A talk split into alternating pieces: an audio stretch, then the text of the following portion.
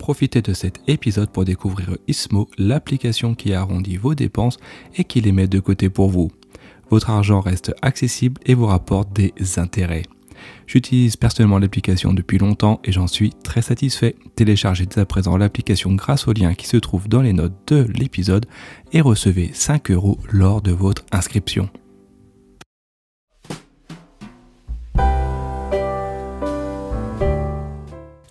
Bonjour à tous et bienvenue pour un nouvel épisode spécial de Saviez-vous? J'espère que vous allez bien et que vous êtes prêts à découvrir cette nouvelle tradition de Noël. Et ce coup-ci, eh ben, on va découvrir ensemble une tradition de Noël islandaise.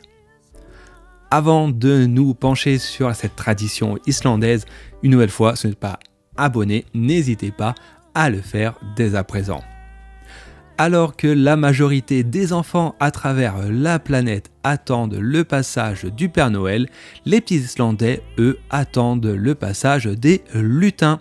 Et oui, et en plus, ils n'attendent pas qu'un seul lutin, mais 13. Ainsi, issus du folklore local islandais, 13 jours avant Noël, chaque soir, les enfants laissent leurs chaussures sur les rebords de fenêtres afin que le lutin qui descend en ville puisse y glisser son cadeau.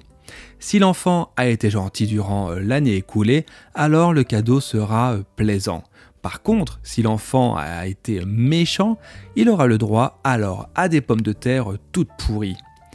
Et il est important de souligner que les lutins, qui sont comme je vous l'ai dit au nombre de 13, sont différents chaque soir et disposent chacun d'un caractère différent.